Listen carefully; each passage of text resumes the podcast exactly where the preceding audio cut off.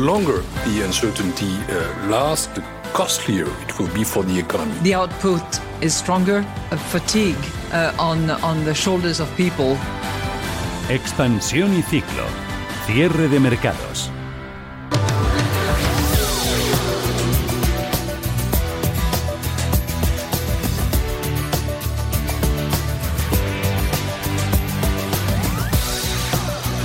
Los guardianes eh, de la economía global advierten eh, que la salida de la recesión de este año está en riesgo y podría descarrilarse a medida que el resurgimiento de la COVID-19 impone nuevas restricciones a hogares y empresas. Tanto el Fondo Monetario Internacional como el G20 dan la voz de alarma mientras los líderes de las economías más ricas del mundo se preparan para una cumbre virtual este fin de semana eh, con la presidencia del G20 de Arabia Saudí. Pero aquí en España el gobierno se dedica a lanzar mensajes de optimismo sobre un plan de vacunación para toda la población, tan pronto como en el primer trimestre de 2021, y también una pronta llegada de los fondos europeos para apuntalar la recuperación, a pesar del bloqueo político de algunos países de la Unión Europea. El Ejecutivo tiene previsto aprobar en las próximas semanas un paquete de ayudas al sector Oreca, hoteles, restaurantes y cafeterías, según ha adelantado este viernes el presidente del Gobierno, Pedro Sánchez, en La Rioja.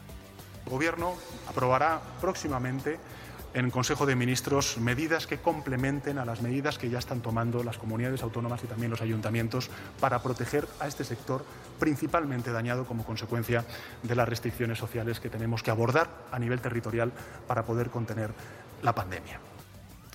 Entre las medidas que se podrían aprobar están las bonificaciones y exoneraciones en las cuotas a la seguridad social, así como uh, cambios en la regulación para que propietarios e inquilinos uh, puedan renegociar los alquileres.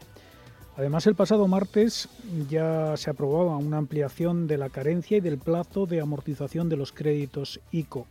El sector de la hostelería lleva meses reclamando ayudas ante la situación límite por la que atraviesa. José Luis Izuel es el presidente de Hostelería de España.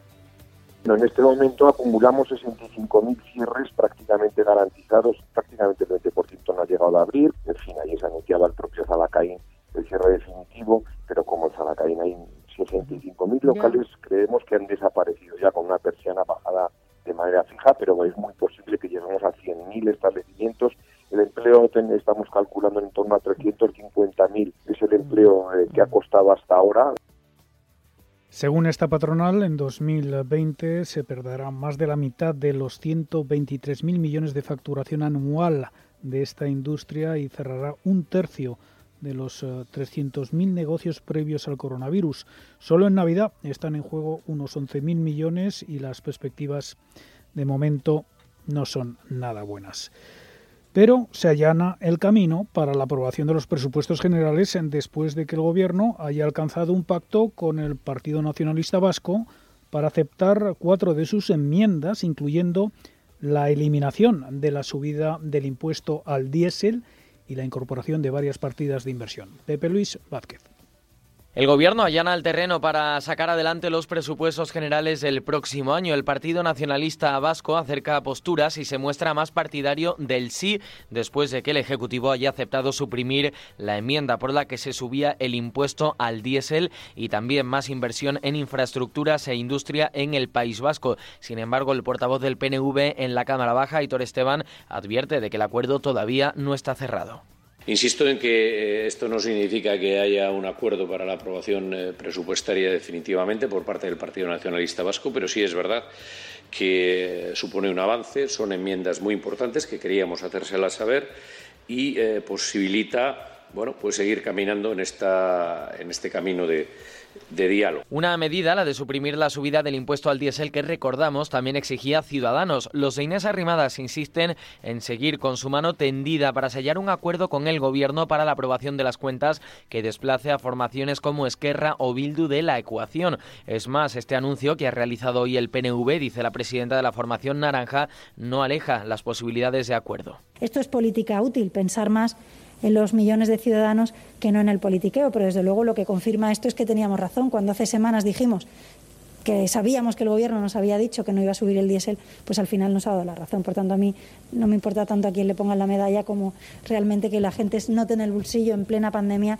que no se suben los impuestos. Entre tanto, en la Cámara Baja, la ponencia de la Comisión de Presupuestos, que se ha celebrado a puerta cerrada, ha aprobado esa supresión del impuesto al diésel, así como otras enmiendas de los nacionalistas vascos, el Partido Regionalista de Cantabria y Teruel existe. De tal manera, el texto presupuestario va a seguir ahora con su tramitación en la Comisión de Presupuestos, donde ya ha sido remitido con el apoyo, cabe destacar, de PSOE Podemos y PNV y con las abstenciones de Ciudadanos, Esquerra y el PDCAT. Una vez en esa comisión, los grupos van a comenzar a debatir y votar el resto de las enmiendas y los vetos a las secciones a partir de la semana que viene.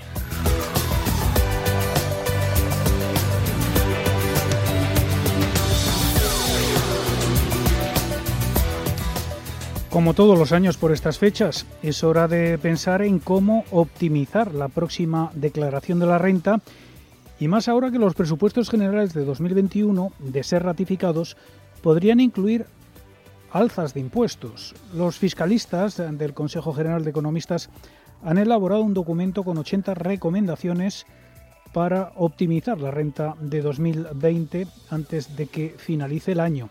Hablamos con Agustín Fernández, presidente del Registro de Economistas Asesores Fiscales REAF. Muy buenas tardes, Agustín. Hola, buenas tardes.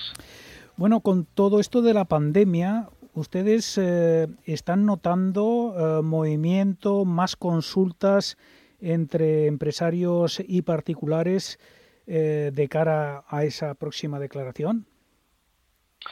Bueno, la verdad es que sí, sí que la situación de, incertidumbre que provoca que provoca la pandemia, pues, pues obviamente hace que, las consultas, pues, sean continuadas, ¿no?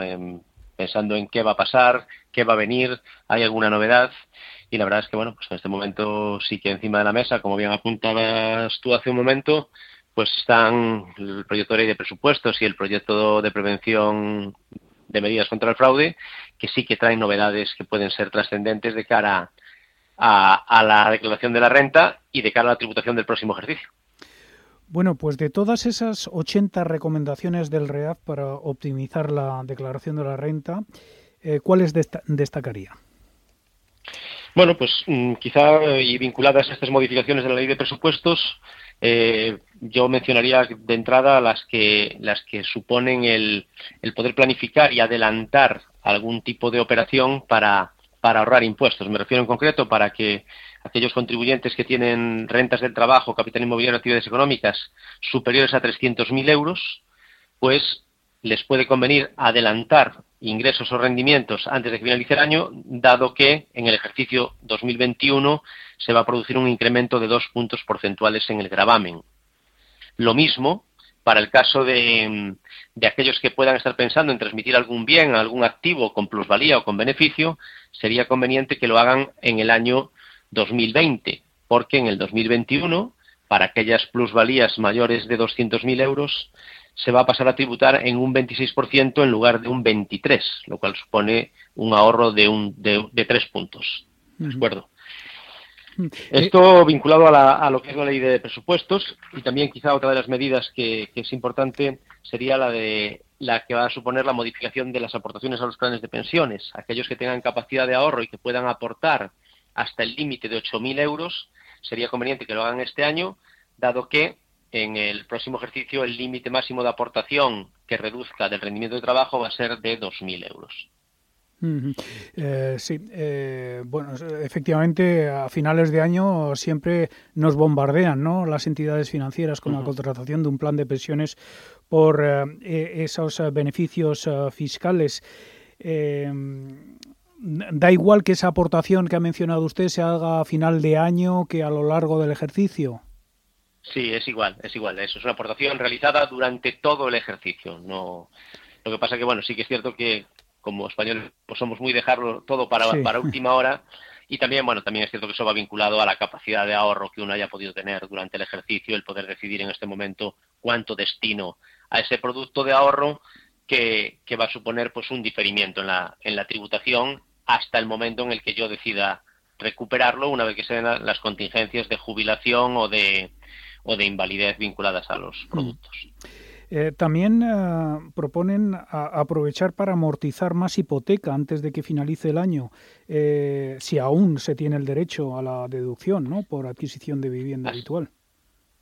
Así es. Efectivamente, como todos ustedes saben, a partir del año 2013 ya no, no se puede aplicar la deducción en vivienda, pero los que la traen tienen el derecho adquirido antes de dicha fecha, siempre y cuando sigan todavía pagando, vamos a decir así, la hipoteca correspondiente a, ese, a la adquisición de esa vivienda, pues en la medida de lo posible, si pueden alcanzar el tope de los 9.015 euros, 9.040 euros, perdón, eh, obtendrán una deducción del 15% de las cantidades aportadas.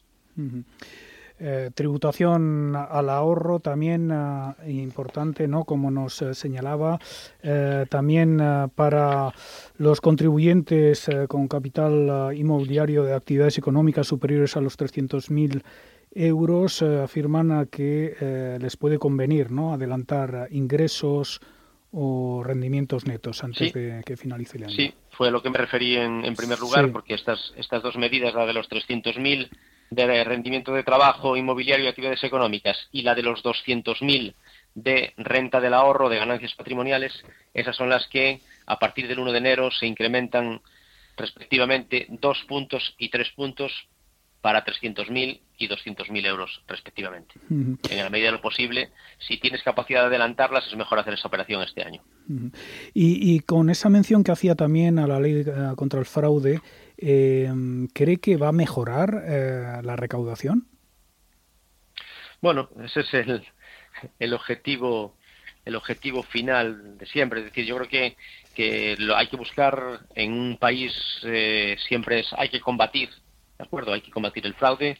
No se puede permitir que, que haya bolsas que, que supongan una una diferencia de tributación entre gentes con, con, las mismas circunstancias y el mismo rendimiento, pero bueno, hay que buscar la manera de que eso no sea a costa de, de realizar unas actuaciones de inspección, unas acciones de comprobación que castiguen, digamos, a, a, colectivos que, que son, digamos, los que están en este momento, pequeñas y medianas empresas, contribuyendo dentro de lo posible a reactivar la actividad económica. Hay que localizar bien las bolsas de fraude, atacarlas y, en la medida que, proceda, castigarlas.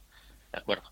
La de la, ley de medidas de prevención del fraude lo que trata es de introducir, bueno, pues determinadas cuestiones que eh, destinadas a atenuar o a bloquear mm, distintas situaciones legales o interpretativas que podían estar provocando pues que se utilizaran de manera no, no finalista o no adecuada. Y en este caso concreto, una de las más reseñables y que afecta a comunidades autónomas que dentro de su derecho civil tengan la figura de los pactos sucesorios, pues se introduce que aquellas personas que hayan recibido bienes a través de pactos sucesorios, cuando los transmitan, ¿de acuerdo? A partir de la entrada en vigor de la norma, a partir del 1 de enero, cuando los transmitan, tomarán la fecha y el valor de adquisición original de quien se los cedió, ¿de acuerdo? Siempre y cuando el cedente no haya fallecido. Esto provoca un cambio en la regulación importante porque hasta la fecha no era así. Hasta la fecha, en el momento en que el causa viente recibía el bien, actualizaba el valor y actualizaba la fecha. Con lo cual, pues ahí, efectivamente, aplicando la teoría famosa en el impuesto sobre la renta de la denominada plus, no sujeción de la plusvalía del muerto, pues se ahorraban unos impuestos bastante significativos. Seguiremos hablando de impuestos, eh, como no. Agustín Fernández, presidente del REAF, muchísimas gracias como siempre y buen fin de semana. Igualmente, muchísimas gracias a ustedes por contar siempre con nosotros. Radio Intereconomía. Ponte en acción frente al coronavirus. Repasamos ya la actualidad de la COVID-19 con Mireia Calderón y con ese anuncio de vacunación que ha hecho el presidente del gobierno. Las vacunas, sin lugar a dudas, son las que traen las buenas noticias en el día a día y para España hoy también las ha traído Pedro Sánchez, porque sin saber a ciencia cierta si la vacuna o las vacunas estarán disponibles a finales de este año, a principios de 2021, España, según el presidente del Gobierno, será el primer país junto con Alemania en paliar en gran parte esa afectación del virus, ya que una parte sustancial de la población estará vacunada con todas las garantías en el primer semestre de 2021. Nuestro país, España, será el primer país de la Unión Europea, junto con Alemania, en tener un plan completo de vacunación. Hemos estado trabajando desde el mes de septiembre en este plan de vacunación. Lo vamos a presentar el próximo martes en Consejo de Ministros. ¿Estamos preparados? Nuestras previsiones son, en casi cualquier escenario razonable, que una parte muy sustancial de la población española podrá estar vacunada con todas las garantías a lo largo del primer semestre de 2021. En este plan de vacunación, el Gobierno está trabajando desde septiembre y se hará público el próximo martes en el Consejo de Ministros. El presidente, además, ha hecho alarde de las buenas expectativas del país. Contamos con una cadena logística en España muy poderosa, además de con el avance en los proyectos que lidera el CSIC, que está ahora mismo investigando con vacunas que nosotros también podremos patentar a lo largo del próximo año. Pese a esto, Pedro Sánchez ha dicho que no hay que relajarse, ya que aunque la incidencia acumulada siga a la baja, el objetivo fijado por los expertos aún queda muy lejos. Por eso sí dice, estamos en la senda de doblegar la curva. Llevamos dos semanas consecutivas bajando de manera sostenida la incidencia acumulada a 14 días, pasando de casi 530 casos por cada 100.000 habitantes en la primera semana del mes de noviembre al día de ayer, cuyo último dato fueron 436 casos por cada 100.000 habitantes en 14 días. Estamos en la senda adecuada para doblegar la curva. Tenemos un objetivo ambicioso, lo sé, pero que es el objetivo que nos ha marcado la Organización Mundial de la Salud, la Unión Europea y también los extraordinarios profesionales sanitarios y científicos que tenemos en nuestro país. Y es que tenemos que volver a situar la incidencia acumulada en nuestro país en 25 contagios por cada 100.000 habitantes en 14 días. Mientras que la incidencia acumulada sigue bajando en España por debajo de los 500 por 100.000 habitantes, la situación es dispar en las diferentes comunidades del país. Mientras que Cataluña comenzará a partir del lunes su plan de desescalada y Melilla reabrirá la hostelería después de 35 días de cierre total, a lo largo de la semana también hemos ido conociendo la ampliación de restricciones en las diferentes regiones, a las que se ha sumado hoy Madrid. Antonio Zapatero es viceconsejero de Salud de Madrid desde las 0 horas del día 4 viernes hasta las 0 horas del lunes 14, es decir, un total de 10 días. La movilidad en torno a ese puente tan amplio con tantos días festivos es tan grande que por precaución tomamos una medida quirúrgica, como es la de cerrar solamente esos días. Por antecedentes previos conocemos que los desplazamientos en esas fechas duplican los movimientos respecto a otros fines de semana y por eso tomamos esta decisión. La comunidad que preside Isabel Díaz Ayuso ve conveniente hacer estos cierres en fechas destacadas antes que cerrar durante largos periodos de tiempo. Esta es una decisión adecuada, según Ignacio Aguado, vicepresidente de la Comunidad de Madrid.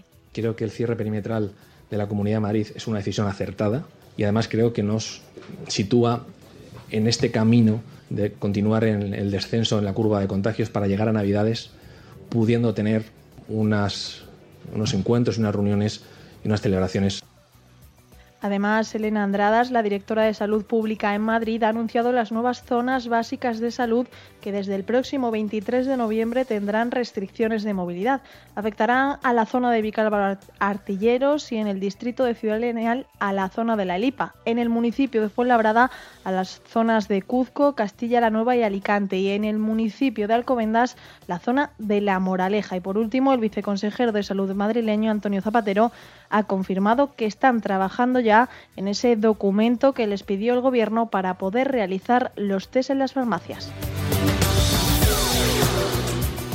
La segunda ola del coronavirus eh, ha dado al traste con todas las previsiones eh, económicas de diferentes organismos. El vicepresidente del Banco Central Europeo, Luis de Guindos, prevé que el crecimiento del PIB de la eurozona en el cuarto trimestre de 2020 no cumplirá los pronósticos de la institución y rondará el estancamiento o incluso una contracción después de haber superado las expectativas con el rebrote registrado entre julio y septiembre.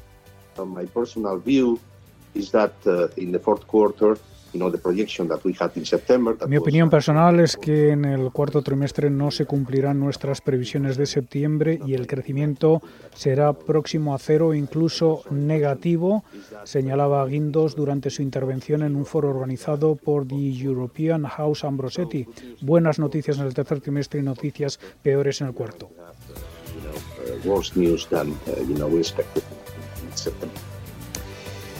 Pues la respuesta del mundo desarrollado a la devastación de sus economías por el coronavirus ha sido arrojar dinero al problema, básicamente. El Fondo Monetario Internacional estima que el estímulo fiscal y monetario combinado proporcionado a las economías avanzadas ha sido equivalente al 20% de su Producto Interior Bruto. Pero para los países más pobres la reacción ha sido mucho más modesta han inyectado un gasto equivalente a solo el 2% del PIB eh, en reacción a la pandemia. Esto ha dejado a sus economías mucho más vulnerables a una recesión prolongada, lo que podría llevar a millones de personas a la pobreza. También existe la posibilidad de que las instituciones internacionales comiencen a intensificar su respuesta al mundo desarrollado. Y la primera oportunidad ah, será la reunión de este fin de semana por videoconferencia del G20. Ya no va a ser presencial en Riyadh, en eh, Arabia Saudí. Los eh, líderes eh, se van a sentir sin duda animados por la perspectiva de que las vacunas pongan fin a sus crisis. Esta reunión virtual del G20 va a ser, por cierto, la última cita de este grupo para el presidente estadounidense Donald Trump. Lo que no está nada seguro es que el presidente saliente participe.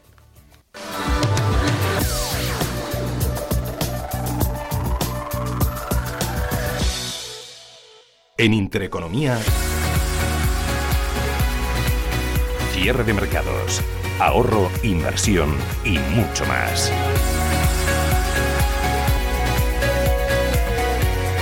Cierre de mercados con Fernando La Tienda.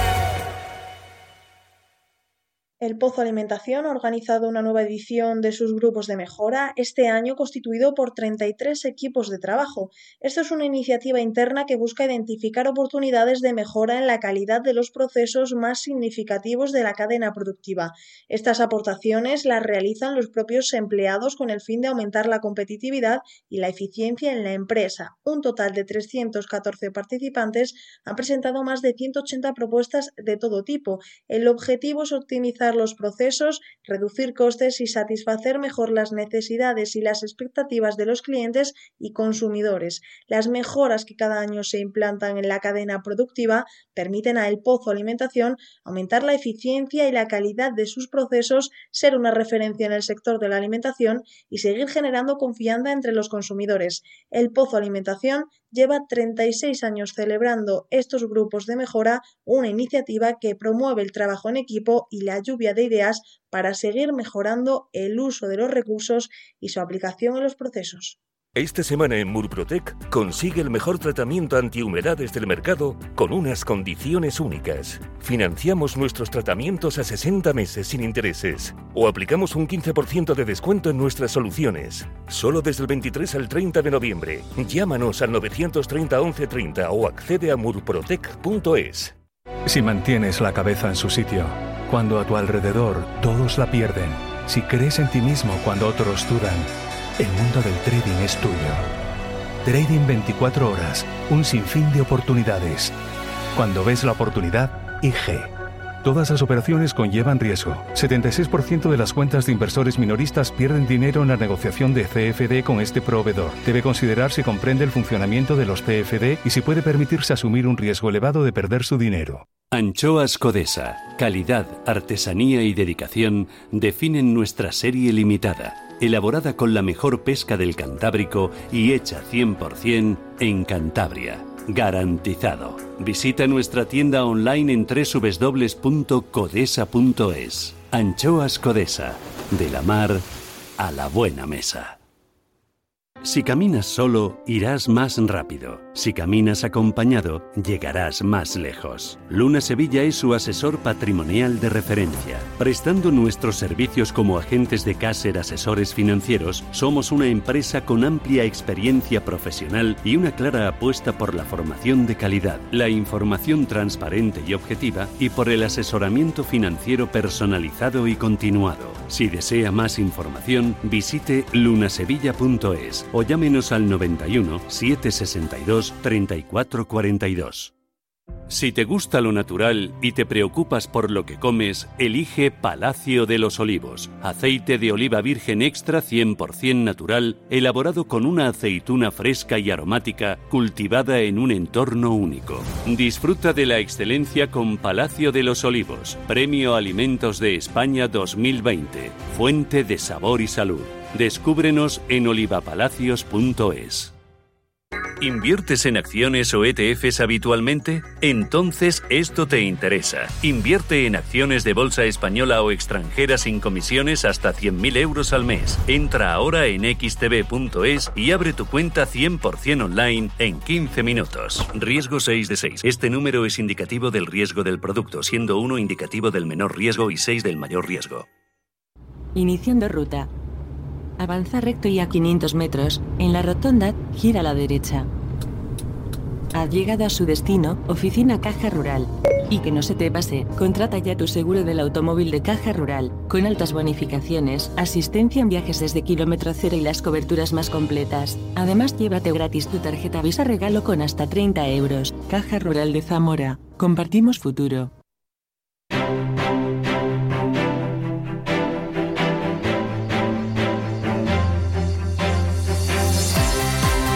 6 y 34 minutos de la tarde vamos a echar un rápido vistazo a las pantallas. ¿Qué vemos? Pues vemos que hoy claramente es Estados Unidos el que se queda atrás. Hoy va por detrás de las bolsas europeas, donde el IBEX 35 hoy sí que vuelve a estar entre los primeros de la clase. El Nasdaq también amaga con no dejar solos hoy al Dow Jones y al SP500, aunque las caídas no son muy pronunciadas los problemas crecen porque a esa división constatada entre la Reserva Federal y el Departamento del Tesoro se ha producido justo en los peores momentos y justo además cuando los bancos de inversión empiezan a rebajar o a revisar a la baja, mejor dicho, sus previsiones de crecimiento por la pandemia. Lo acaba de hacer JP Morgan. Ana.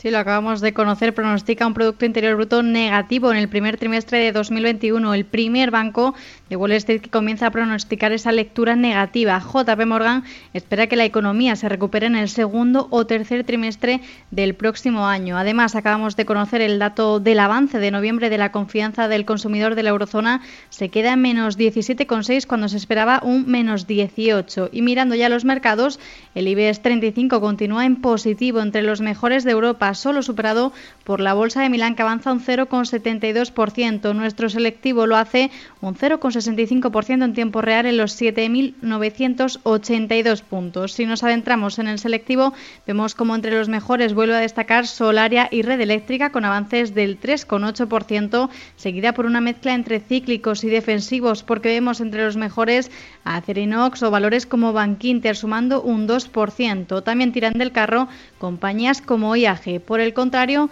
hay unos 12 valores en negativo y curiosamente ahí están el resto de turísticas como Amadeus perdiendo un 1,4% junto a Merlin Properties. También se deja menos del 1% Banco Sabadell, Telefónica o Melia Hoteles. Por último, en los últimos minutos también vemos como el oro repunte, sube más de un 0,86% y el Bitcoin ha marcado un nuevo máximo desde noviembre de 2017 en los 18.600 dólares. Cierre de mercados. Radio Intereconomía. Fernando La Tienda. CaixaBank patrocina este espacio.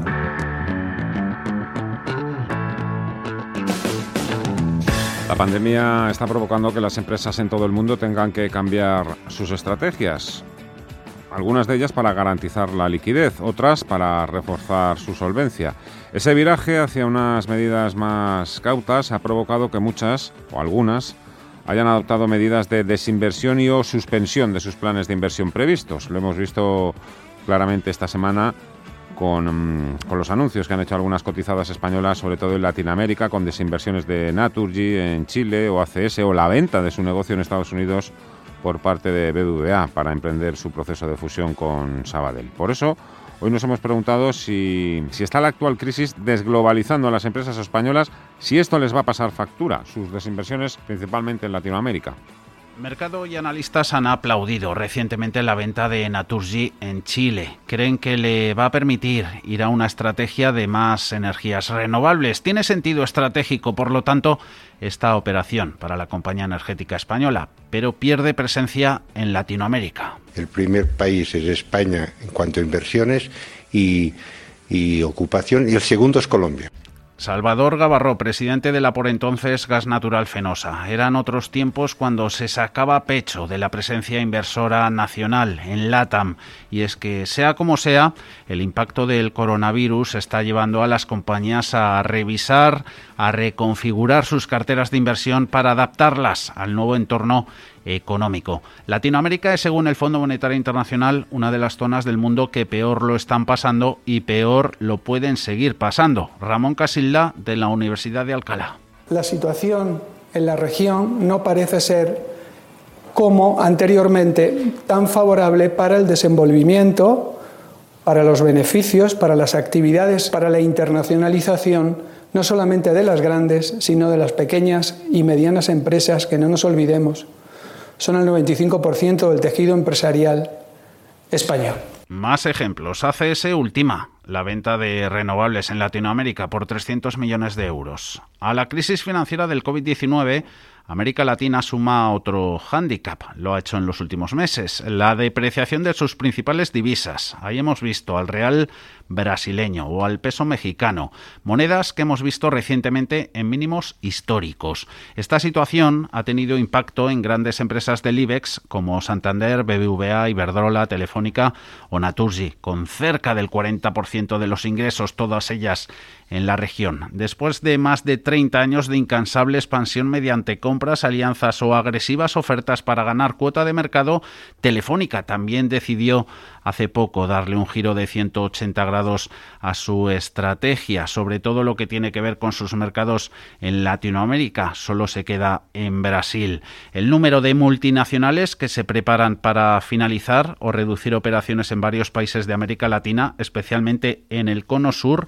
está aumentando. Y no son solo españolas, también están las Sony, Panasonic o Unilever, el gigante del consumo. Coinciden con todos los expertos en que a la larga, igual que esto les benefició en el pasado en bolsa, mayor y más diversificada fuente de ingresos, a medio y largo plazo mirando al futuro, les puede pasar factura.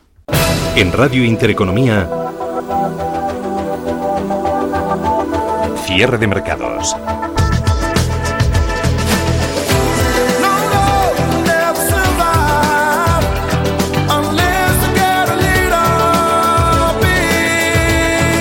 Ahorro, inversión y mucho más.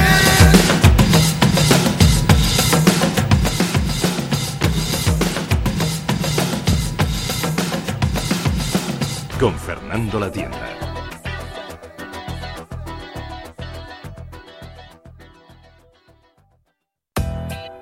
El mercado laboral cambia constantemente y a una velocidad de vértigo. Por eso imaginar los trabajos que existirán, por ejemplo, en el año 2050 nos puede llevar a oficios que ni siquiera existen hoy en día pensando en las necesidades que surgen. Según un informe del Foro Económico Mundial, predice que las máquinas harán más del 50% de toda la mano de obra a nivel mundial para 2025. La tecnología juega un rol cada vez más importante en nuestras vidas. El Internet de las Cosas ha llegado para hacerlas más sencillas. Sin importar dónde te encuentres, puedes estar conectado con los objetos o personas a través de la red. Mónica Pérez es directora de comunicación de Infojobs. La crisis sanitaria originada por la pandemia de la COVID-19 ha acelerado la transformación digital de las empresas y con ello también ha alterado la demanda de perfiles profesionales. Es difícil prever cómo será el mercado laboral en un futuro, cuando la realidad cambia a un ritmo tan frenético. Sin embargo, hay una serie de tendencias que se están acelerando. El mercado laboral evoluciona hacia un entorno digital, mucho más dinámico y eficiente, y a una nueva convivencia entre el mundo físico y virtual. Aquí serán clave aspectos como la ciberseguridad, el data science, el desarrollo de software y de apps. En este sentido, según datos registrados en Infojobs, el sector vinculado con la informática y las telecomunicaciones fue la cuarta categoría que más vacantes de empleo generó durante el mes de agosto, llegando a ofrecer eh, casi 10.000 vacantes en, en nuestro país. Por eso, entre las profesiones que veremos en el corto plazo estarán oficios como el de dotar de inteligencia a los objetos, algo que ya estamos viendo a día de hoy para los que se reclaman profesionales tecnológicos capaces de instalar sensores inteligentes conectados a Internet para conseguir todo tipo de información. Otro de los empleos que ahora se encuentra en plena expansión es el experto en Big Data o los desarrolladores de realidad aumentada, en la que diseñadores, creadores e ingenieros se ven involucrados en esta tecnología capaz de transportarnos a escenarios ficticios generados de manera digital. Su aplicación puede ser tan amplia que puede ir desde sanidad educación pasando por el marketing y la automoción, uno de los empleos más demandados en el futuro. Javier Sanz, CEO de Bolsazón. Los empleos del futuro estarán muy vinculados a la digitalización, a la inteligencia artificial y sobre todo a la robótica. En este sentido, aparecen un amplio abanico de nuevos empleos que requerirán sobre todo una alta cualificación y además, por, supuesto, serán los más remunerados. Por ejemplo, en el ámbito de la informática, todos los programadores deberán reciclarse y aparecerán nuevas profesiones relacionadas con el blockchain, con el objetivo de agilizar el intercambio de información y de activos que tienen valor entre los diferentes agentes que participan en un determinado proceso. Por ejemplo, todos hemos oído hablar de las famosas criptomonedas y posiblemente veamos que los nuevos banqueros, entre comillas, estén especializados en Bitcoin y en otras criptos. La impresión 3D también creo a mi juicio que seguirá evolucionando y posiblemente aparezcan nuevas profesiones basadas en el diseño a través de este tipo de dispositivos. Por ejemplo, especialistas de moda, eh, los nuevos vestidos, los nuevos eh, diseñadores pues requerirán esta tecnología. Y otra de las claves será que las inteligencias artificiales se vuelven cada vez más similares a las humanas, por lo que también podría ser necesaria en algunos casos la intervención de psicología para mantener el bienestar emocional y psicológico de las tecnologías. Otra de estas profesiones será la de piloto espacial comercial, ya que los vuelos al espacio serán cada vez más normales, viables e incluso más económicos, por lo que no solo se requerirán imponentes naves, sino también pilotos que hagan posible esos viajes. Javier Rodríguez, presidente de ISDI, advierte de que estamos ante un reto mayúsculo. Es un retazo, nos, nos obliga a estar constantemente despiertos y a tener una digamos, una actitud, porque la palabra es actitud de aprendizaje constante, eh, porque tienes que estar sintiéndote como un niño, aunque yo tengo 51 años, pero estoy obligado a sentirme como un niño, a seguir siendo creativo. Este es un entorno en el que, eh, si vemos los datos o las proyecciones, ¿no? que siempre yo las miro siempre un poquito de perfil, ¿no? pero si dicen, oye, en el 2030 el 85% de los trabajos que habrá no existen hoy. Eh, y luego vienen los agoreros que dicen, y además eh, estas nuevas tecnologías se van a cargar el 75, 75 millones de empleos, que a mí no me gusta, a mí me gusta más decir 75 millones de tareas asociadas a empleos. Pero luego están los optimistas como yo que ven eh, datos que dicen, pero se van a generar 133 millones de empleos nuevos. Con lo cual, la generación de empleo neta, como ha ocurrido en toda la historia de revoluciones industriales, y ahora esta es una industrial que se llama digital, yo soy muy positivo al igual que ocurrirá con los drones, que servirán para la entrega de paquetes y transportación de objetos, además de sistemas de vigilancia. Para ello, serán necesarios directores de drones capaces de controlar y administrar estos aparatos a gran escala. En la lista también encontramos al técnico en impresión 3D. Las impresoras 3D vienen pisando fuerte y es que pueden conseguir logros realmente impresionantes en hospitales, en colegios, incluso en restaurantes donde las veremos en un futuro ser realmente las protagonistas. Incluso podrían servir para crear órganos a partir de células madre que podrían salvar vidas. A más largo plazo, según Infojobs, necesitaremos expertos capaces de controlar el dinero para explicar a los clientes a usar bien su dinero, una especie de gestor pero capaz de entender y asesorar sobre las monedas virtuales. También auguramos un nuevo escenario en cuanto a la demanda de profesionales sanitarios, más allá de la urgencia de la pandemia, sobre todo en aquello que concierne al cuidado de nuestros mayores y la prevención. Sin embargo, seguirán siendo altamente demandados otros perfiles tradicionales como pues, comerciales, atención al cliente, distribución y logística, pero auguramos que se requerirán también competencias digitales y técnicas, así como el dominio de nuevas herramientas y tecnología asociados a, a este nuevo escenario. Todo ello sin olvidar otras habilidades imprescindibles como son los idiomas, competencias analíticas, muy importante, y la orientación a resultados y buenas dotes de comunicación. Otro de los aspectos que nos cambiarán serán las ciudades inteligentes, capaces de recopilar datos de los ciudadanos como el tráfico o del tiempo, entre otros muchos asuntos. Para esto hará falta gente cualificada capaz de analizar esa información y asegurar la seguridad de la misma, algo indispensable ya en este momento, evitando ser hackeados, que sin duda el de hacker será otro de esos oficios que veremos crecer cada vez más con el auge de la tecnología. Por eso serán necesarios los detectives, pero de datos que ayuden a estudiar e interpretar todo lo que circula por la red, incluso para ayudar a las empresas a encontrar los perfiles adecuados para el puesto de trabajo, viendo nuestros perfiles en la red. También los médicos deberán especializarse, por ejemplo, para construcción de, de, prótesis a través de esta tecnología y requerirá una nueva cualificación. En el ámbito de la salud, además, habrá cambios importantísimos. Nos encontraremos, por ejemplo, telecirujanos, telemédicos y de hecho, pues ya hay empresas estadounidenses muy punteras como Teladoc, Onem, Libongo, que están en pleno crecimiento y que atienden a los pacientes en remoto. Por supuesto, la inteligencia artificial que ya está presente, pero no muy tarde veremos cómo es habitual pues, que los coches o los trenes circulen solos, ¿no? La conducción autónoma, que es el futuro, pues también deparará nuevas profesiones, ¿no? Como por ejemplo los controladores de carreteras, igual que sucede en este momento con los controladores aéreos, por ejemplo. Y en el sector de la robótica también hay muchísimo futuro. Los especialistas de programación e interacción con robots serán súper cotizados. Por último, yo destacaría en el ámbito de los datos, ¿no? que es un bien preciado. De momento compartimos en Internet sin demasiado control todo, eh, en redes sociales y demás, pero en el futuro seguro que tienen un valor muy elevado. Profesiones relacionadas con el análisis de datos, detectives de datos, incluso protectores de datos, serán profesiones muy punteras. En definitiva, la nueva reindustrialización abrirá un abanico de posibilidades en el ámbito de la informática, robótica, Internet de las Cosas y telemedicina. Y para arreglar todos los problemas que puedan surgir con todo este boom tecnológico, habrá quien se tenga que dedicar a crear plataformas de autoservicio de soluciones tecnológicas donde el usuario seleccione todo aquello que necesite. Pero no todo es tan bonito como parece, ya que hay estudios que creen que en el año 2050, gracias a los grandes avances en neurociencia y tecnología, será posible cargar una mente humana en un ordenador. Así, los chips informáticos especializados proporcionarán beneficios como la telepatía, una mejor memoria y tratamientos efectivos para la parálisis, por ejemplo. Esta es la parte positiva, pero seguro que también hay inconvenientes en este aspecto para darse cuenta de la velocidad con la que cambia el mercado laboral, solo debemos pensar en qué poder ejecutar nuestro trabajo sin una conexión a Internet óptima, que es prácticamente impensable, pero hace tan solo unos años ni siquiera tenían ordenadores para trabajar. Por lo tanto, habrá que estar preparados para la que nos depare el futuro, que podría estar a la vuelta de la esquina.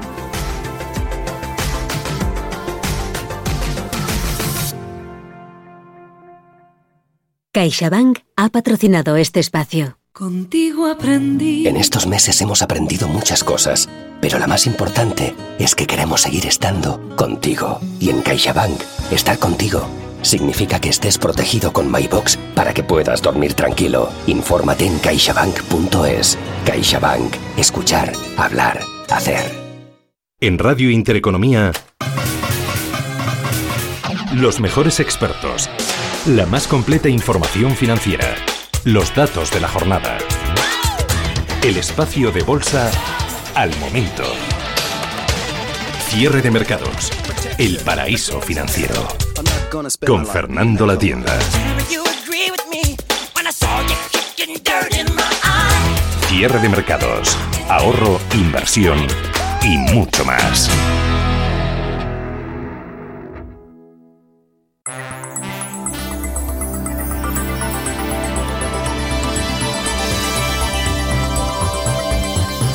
Avanzando juntos. Marcel Fons, director general para España de la Organización Europea de Agentes de Viajes de Empresas GECTAM. Es un sector que mueve aproximadamente unos 12.500 millones de euros y tiene una incidencia muy directa en toda la actividad comercial. Ah, nosotros siempre decimos un poco como, como ejemplo que cualquier actividad exportadora ha empezado seguramente con un viaje de negocios. De hecho, hay algunos ah, datos que aportamos tanto GEPTA como, por ejemplo, consultoras eh, internacionales como For Economics, que establecen que por cada euro invertido en un viaje de negocio se genera de media aproximadamente unos 10 euros en términos de, exportación. Es tiene, realmente es una palanca muy importante para el desarrollo de las empresas y de los negocios. A partir de esa eh, relación tan directa, tan estrecha que tiene el viaje con el desarrollo y la actividad económica, lo que hemos visto es que en el contexto de la COVID, sobre todo con esa profusión de normas, con esa confusión, con esa desagregación de la información que hacía muy difícil saber en cada momento qué es lo que se puede hacer, ah, en particular en el entorno de las empresas, ese desconocimiento sobre si se puede o no se puede viajar, en qué condiciones, lo que ah, consideramos que era esencial para empezar a mover ah, la máquina de la economía, la máquina de las empresas, para que volvieran de alguna manera a retomar su actividad, era centralizar a través o canalizar la información, ah, toda la información muy dispersa que se genera en relación con los viajes. está, por ejemplo, el tema de los protocolos, o sea, qué empresas, qué transportistas, qué alojamientos, qué cadenas hoteleras tienen unos protocolos establecidos que son que generan suficientes garantías y confianzas para que las empresas puedan utilizarlos cuando mandan a sus empleados ah, de vuelta, por ejemplo, a los viajes. ¿A qué destinos se puede viajar? ¿Se puede viajar a esos destinos? ¿En qué condiciones? Ah, ¿Qué oferta o qué capacidad existe actualmente? Porque han desaparecido multitud de, frecuencias, de rutas, hay muchos establecimientos todavía que están cerrados. Entonces, toda esa información que es importantísima para que la empresa pueda empezar a tomar decisiones respecto de si viaja o no viaja y por tanto recupera pues sus contactos comerciales, recupera quizás también aspectos vinculados con la cadena de suministro. Esa información que ahora no existe de forma organizada, nosotros la estamos canalizando con esos principales proveedores, compañías aéreas, alojamientos, cadenas hoteleras, por ejemplo, compañías de alquiler de vehículos, para canalizarla y llevarla a las empresas y a partir de ahí, de alguna manera, intentar reactivar toda esa actividad de desplazamientos y movimientos de las empresas.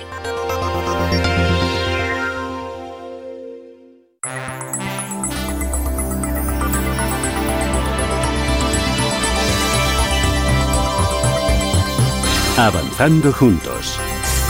María Sánchez Marín, directora de performance para la región EMEA en Refinitiv. Una de las cosas que, salió muy clara en este eh, informe de, de, Refinitiv es que no conocemos suficientemente, suficientemente, las empresas no conocen suficientemente, suficientemente a quiénes son los proveedores que tienen en sus cadenas de suministro.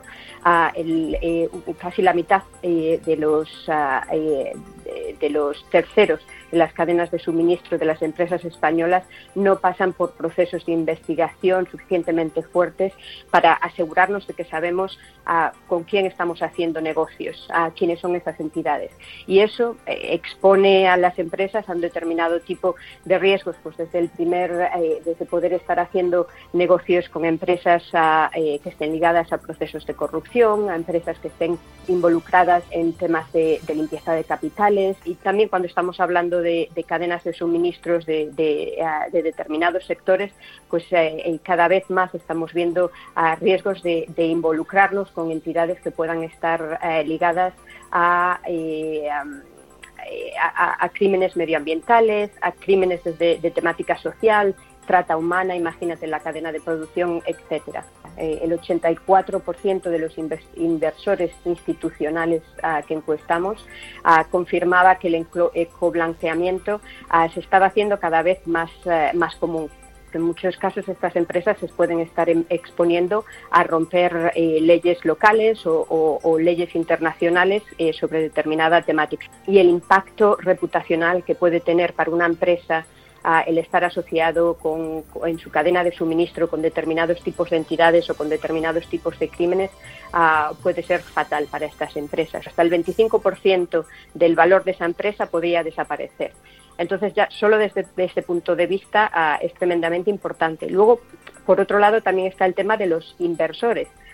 cada vez los inversores buscan mayor transparencia, mayor entendimiento en términos de las cadenas de suministros de las empresas en las que van a, invertir. Una de las cosas que, salía, por ejemplo, eh, en, en, la encuesta era que el valor que estos ah, inversores institucionales atribuyen a una empresa puede crecer hasta un 36% cuando hay una alta evaluación, por ejemplo, de temas eh, medioambientales, de temas sociales, de gobernabilidad. Entonces, a, todo eh, tipo de niveles.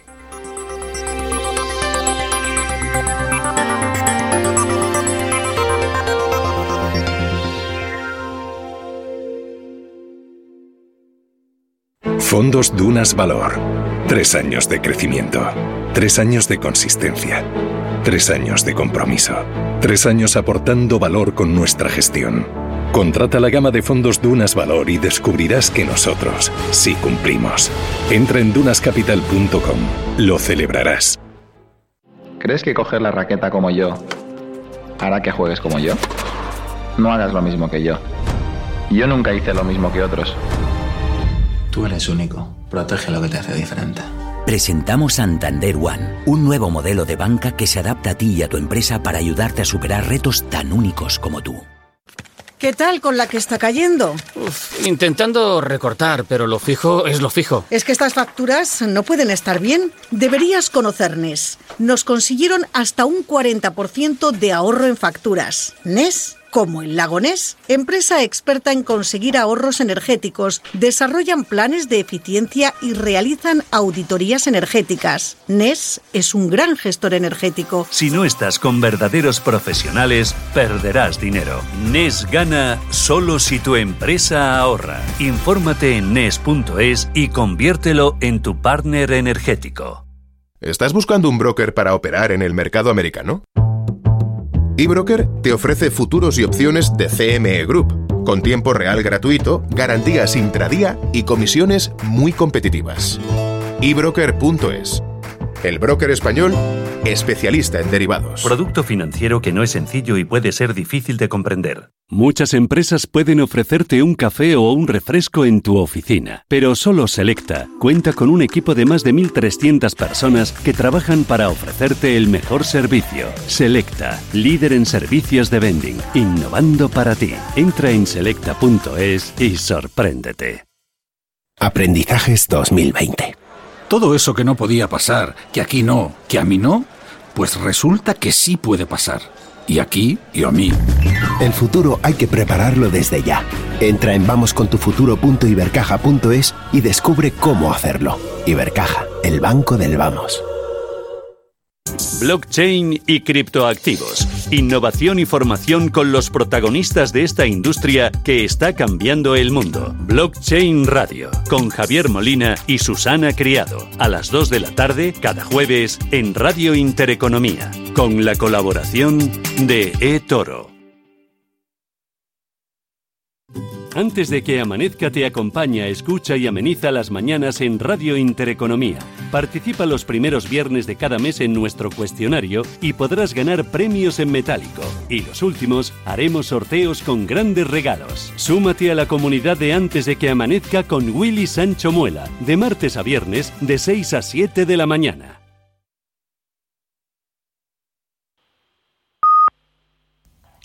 Son las 5 de la tarde, las 4 en Canarias. Radio Intereconomía. Boletín informativo. Buenas tardes. El próximo martes se presentará un plan completo de vacunación contra el coronavirus en el Consejo de Ministros, anuncio que ha hecho el presidente del Gobierno, Pedro Sánchez, quien ha explicado que España será junto a Alemania el primer país de la Unión Europea en tener un plan completo de vacunación. Nuestro país, España, será el primer país de la Unión Europea, junto con Alemania, en tener un plan completo de vacunación. Hemos estado trabajando desde el mes de septiembre en este plan de vacunación. Lo vamos a presentar el próximo martes en Consejo de Ministros. ¿Estamos preparados? Nuestras previsiones son, en casi cualquier escenario razonable, que una parte muy sustancial de la población española podrá estar vacunada con todas las garantías a lo largo del primer semestre de 2021. Por cierto, que Pfizer ha anunciado que ha solicitado a las autoridades estadounidenses su permiso para el uso de emergencia de su vacuna contra el coronavirus. La farmacéutica ha iniciado además los trámites para conseguir esa autorización en la Unión Europea, Australia, Canadá, Japón y Reino Unido. Y el Gobierno de la Comunidad de Madrid cerrará perimetralmente la región entre el 4 y el 14 de diciembre para evitar la